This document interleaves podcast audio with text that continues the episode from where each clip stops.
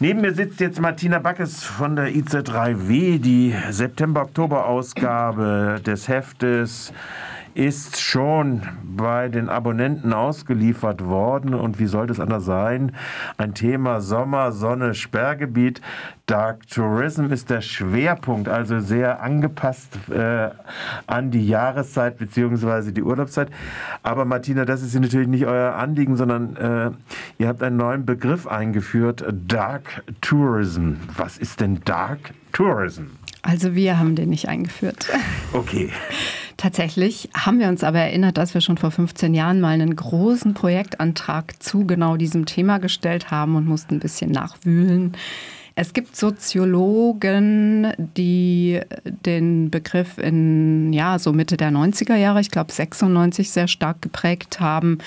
Dark Tourism, äh, also das war John Lennon und Malcolm Fuley, die sagen, Dark Tourism ist für sie das Phänomen, dass Menschen immer mehr an Orte des Schreckens und an Orte reisen, in denen sich Gräueltaten, äh, in denen Gräueltaten verübt wurden oder auch Katastrophen technischer Art sich ereignet haben. Tschernobyl, Tsunami, Aceh. Oder auch Gedenkstätten, in denen man halt äh, Menschenrechtsverletzungen und den Gräueltaten von irgendwelchen ähm, diktatorischen Regimen gedenkt. Und es sind mhm. halt immer mehr Leute, die wirklich dorthin reisen, also Menschen, die vielleicht auch hier oder da oder dort mal gehört haben, dass das reine Reisen in die Exotik vielleicht auch nicht ganz das Wahre ist. Irgendwann wird es ja auch langweilig, wenn man immer die gleichen Bilder und die gleichen Postkarten schreibt. Und äh, ja, so Mitte der 90er Jahre hat halt sowieso so eine Art Memory Boom eingesetzt, also so das Erinnern an wie kam es eigentlich zu Nationalismus und welche, welche ja, Gräueltaten sind auch aufgrund von nationalistischem Denken verübt worden.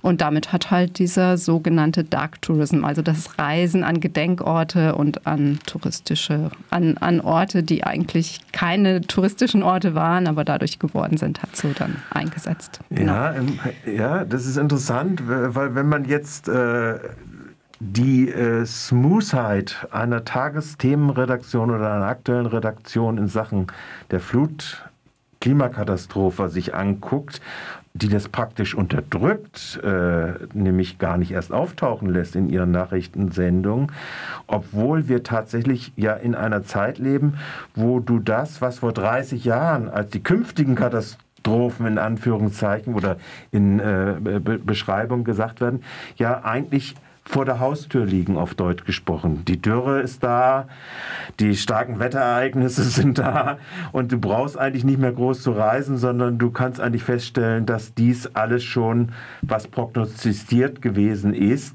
real stattfindet. Also das heißt, diese Form des Dark Tourism ist eigentlich, holt einen ja in, in einer ganz prekären Form, in einem ganzen Menschheitsthema gerade selbst ein.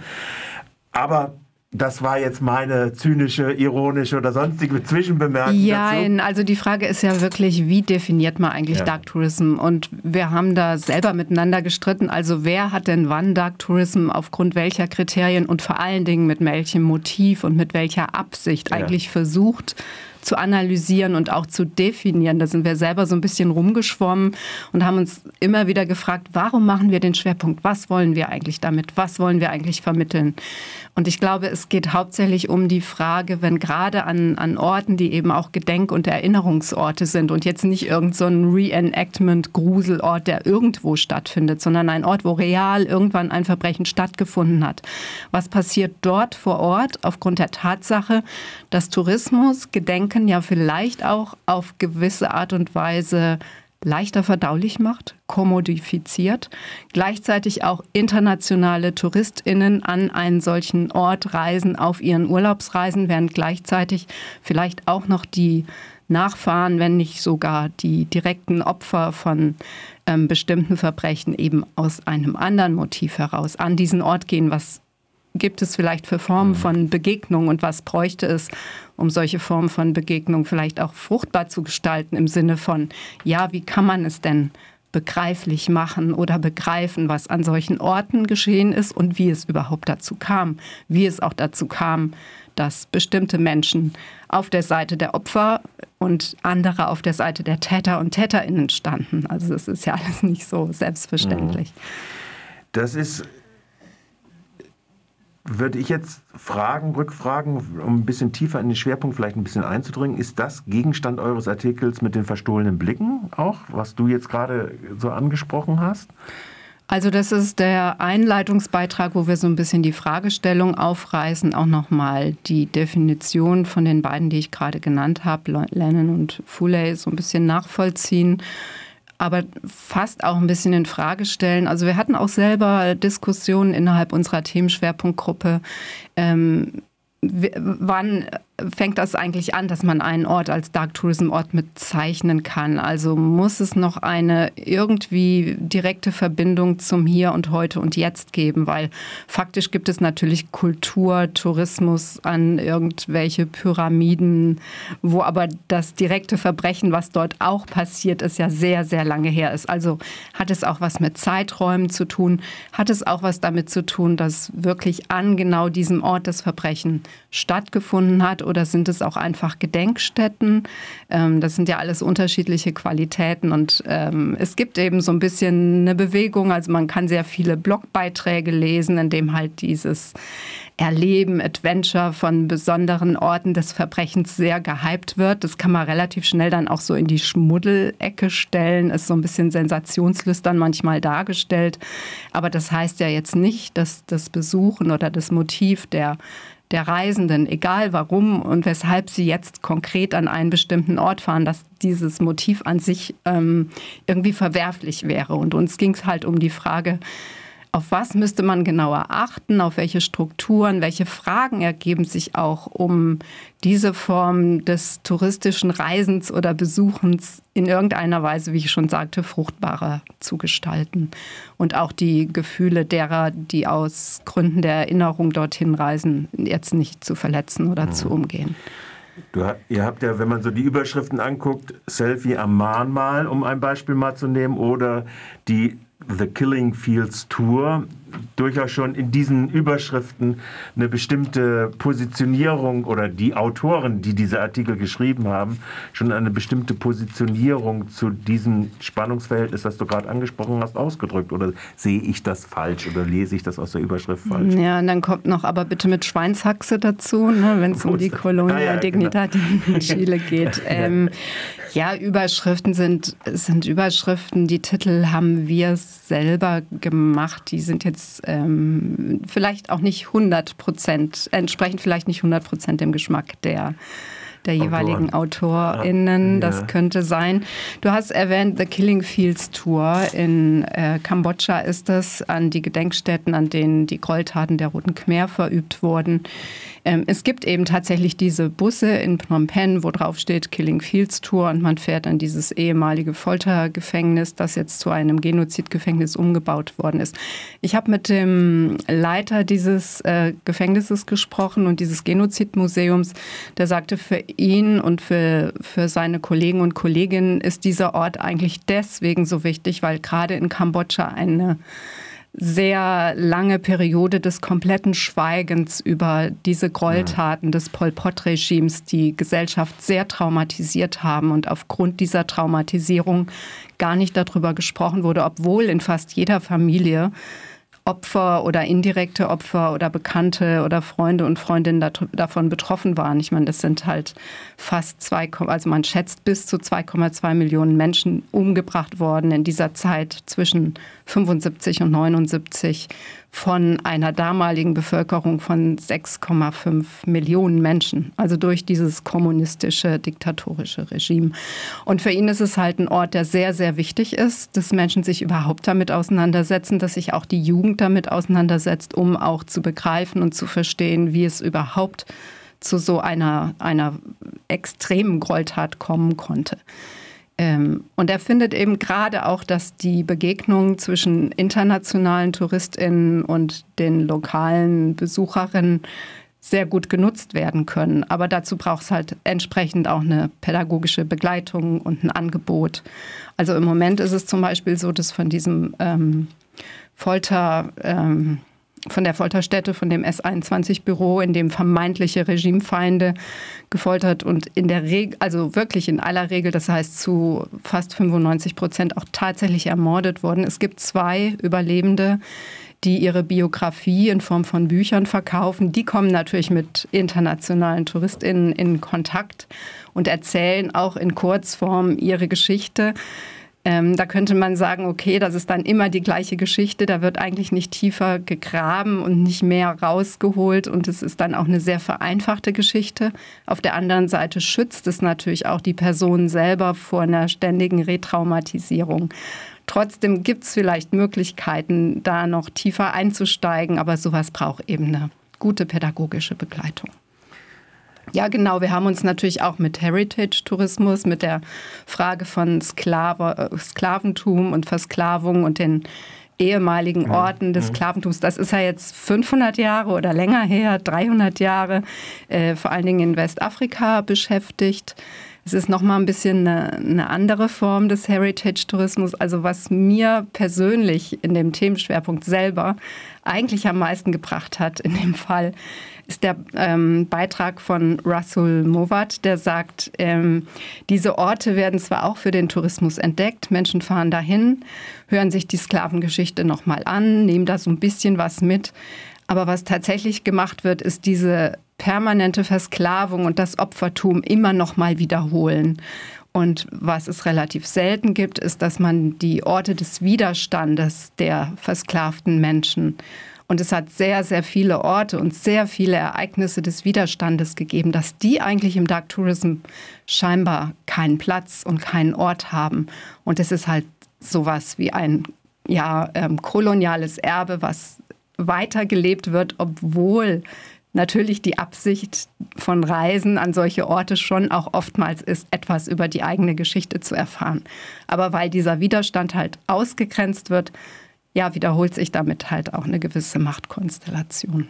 Das wäre zum Beispiel das Beispiel Haiti gewesen, die ja vollkommen in den ganzen Geschichten äh, ausgeklammert sind und erst durch eine bestimmte Form von postkolonialer oder antikolonial, post, anti-postkolonialer Dings wieder in die Erinnerung thematisiert worden sind. Äh, ja, Haiti führt er auf als die eine große Ausnahme, aber ja. auch dort könnte man natürlich viel mehr Feinheiten der Geschichte auch nochmal ausgraben und entsprechend vermitteln. Er erwähnt unheimlich viele andere Orte, von denen ich selber auch noch nichts gehört hatte, fand ich sehr, sehr spannend. Oder geht halt auch auf so Sachen ein wie ja, Widerstandskämpfer oder antikoloniale ja, Helden. Ich mag das Wort nicht, aber Leute, die so auf, als Vorreiter da waren, der, für die es überhaupt gar keine Gedenkstätten gibt. Ähm, ja, zum Beispiel bis hin zu Patrice Lumumba, der auf fiese Art umgebracht wurde und einer der ersten Präsidenten war des damals befreiten Kongo von der belgischen Kolonialherrschaft, wo ja viele Kolonialmächte auch in die Ermordung und in die Folterung verwickelt waren. Es gibt zwar also es gibt kaum, aber kleine Zugeständnisse dieser Verwicklung, mhm. aber es gibt keinen Gedenkort. Mhm. Mhm. mhm. Zum Beispiel. Ja. Das wäre ja eigentlich etwas, was man äh, den ehemaligen Kolonialmächten äh, direkt abtrotzen müsste. dass sie es zumindest finanzieren. Das ist ein guter Punkt, den du da nennst. Und tatsächlich, also Antonia Evangelista, die, äh, sie war zufälligerweise, sie macht ja mit mir den Südnordfunk und war zufälligerweise gerade in Ghana für ein Auslandssemester. Und ich habe sie dann gebeten, ob sie dort mal so ein bisschen auf die Spur gehen kann, dieser kolonialen Orte. Und sie hat mit Menschen gesprochen, die an Orten ehemaliger Versklavung oder auch diesem Ort des letzten Bades vor der Überfahrt in die mhm. neue Welt. Ähm, genau, hat dort Leute besucht und hat gesagt, das ist genau der Punkt. Und es gibt einen lokalen Guide, der sie dort rumgeführt hat, der fa faktisch kein Geld für seine Führungen bekommt, der zwar offiziell so ein bisschen angestellt ist vom Kulturministerium, glaube ich, so ein bisschen nach dem mhm. Ort zu gucken, aber es gibt halt keine Gelder. Und der hat gesagt, ja, hier dieses Fort Friedrichshain zum Beispiel, das waren die Deutschen, die sollen das zahlen, dass wir diese Gedenkstätte entsprechend überhaupt restaurieren, aufarbeiten und auch Besucherströme hier lenken können. Mhm. Fand ich total interessant, dass das von dort, also jemand Auch genau eingefordert hat, was du jetzt gesagt ja, hast. Ja. Ähm, ein Punkt, der, wo ich ja überhaupt keine Ahnung habe, ist Schiffe zu Mu äh, Museen äh, Indonesien. Das ist äh, was ist, das behandelt jetzt hauptsächlich den, die jüngsten Ereignisse, Tsunami. Es geht um den Tsunami ja. in Banda Aceh, vor allen Dingen in Aceh, in der Hauptstadt selber halt. Ähm, ja, das ist halt eine Form von Katastrophen ähm, ja, Tourismus kann man gar nicht sagen. Es gibt eben dieses Museum, das an dieses Ereignis erinnert, was, denke ich, vor allen Dingen auch sehr wichtig ist für die Menschen vor Ort. Also es ist ja 2004, ähm, Ende Dezember passiert. 2005 wurde dann endlich in Aceh ein Friedensabkommen mit Indonesien geschlossen und ähm, die damaligen Kinder, die können sich halt auch nur über die Geschichten dort erinnern. Und andererseits ist aber gerade sowas wie ein Tsunami eine reale Bedrohung für diese Region, die auf Meeresniveau liegt, jetzt, äh, weil du mal eben den, den Klimawandel erwähnt hast. Ne?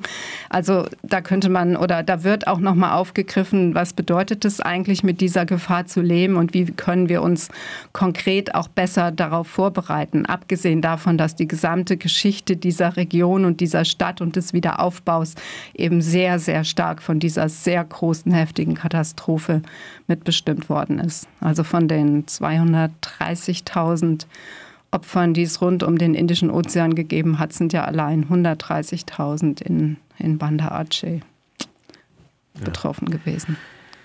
Jetzt haben wir gerade, die Todeszahlen liegen bei 1000, betroffen sind 30 Millionen in Pakistan mit dieser Flutkatastrophe, aber das nur mal, äh, noch mal Kommen wir noch zum Abschluss vielleicht darauf, ein bisschen äh, auf andere Themen des aktuellen Heftes zu? Ja, gerne vielleicht nur noch mal kurz gesagt, also genau mit diesen technischen Katastrophen haben wir uns in dem Themenschwerpunkt nicht beschäftigt. Ja. Wir haben uns wirklich dieses Segment herausgesucht. Wir wollten auch nicht, was sind das für merkwürdige Motive, die Menschen in so einer Abenteuerlust ja, träumen ja, und dann in Fukushima mit dem Geigerzähler rumlaufen und dann merken, oh, jetzt wird es aber ganz schön gefährlich hier oder so. Das hat uns nicht so interessiert. Also uns hat wirklich interessiert, wie kann man solche Orte, welche Fragen muss man stellen, um solche Orte eben so zu gestalten, dass alle Seiten ja letztendlich was davon haben und das Begreifen von Katastrophen, die durch den Menschen eindeutig verursacht wurden, diese Eskalationsstufen zu erkennen. Und das war unser Fokus. Gut. Weitere Artikel nochmal. Äh die Redaktion selbst äh, hat heute gerade äh, auf Twitter gepostet, die Entwicklung in Tunesien, äh, die Zentralisierung des tunesischen Präsidenten. Was habt ihr denn dazu? Äh?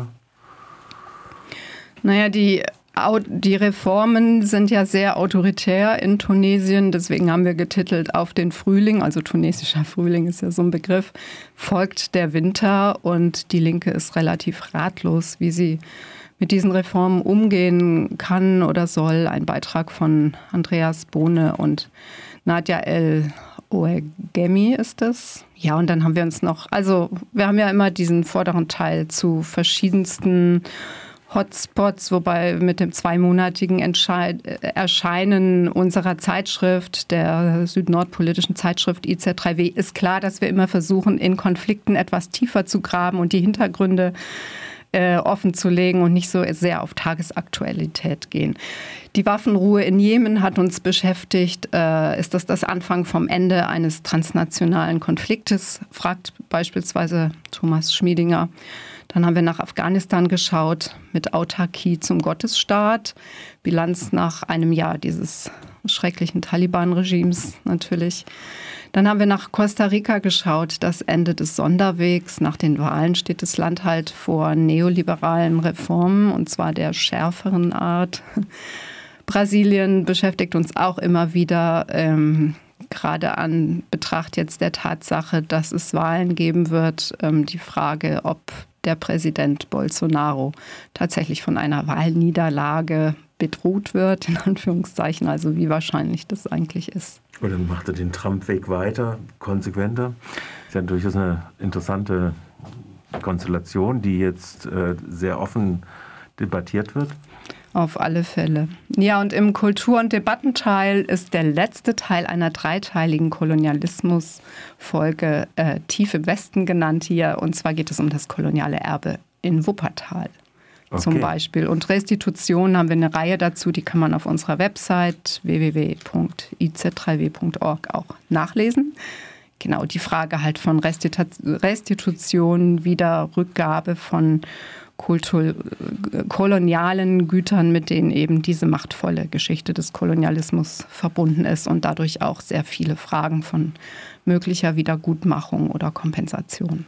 Ja, die deutsche Raubkultur ist sehr ausgeprägt. Martina, ich bedanke mich für den Besuch hier und die Vorstellung des Heftes, die kompetente Vorstellung insbesondere des Schwerpunktes. Vielen Dank. Danke dir, Michael.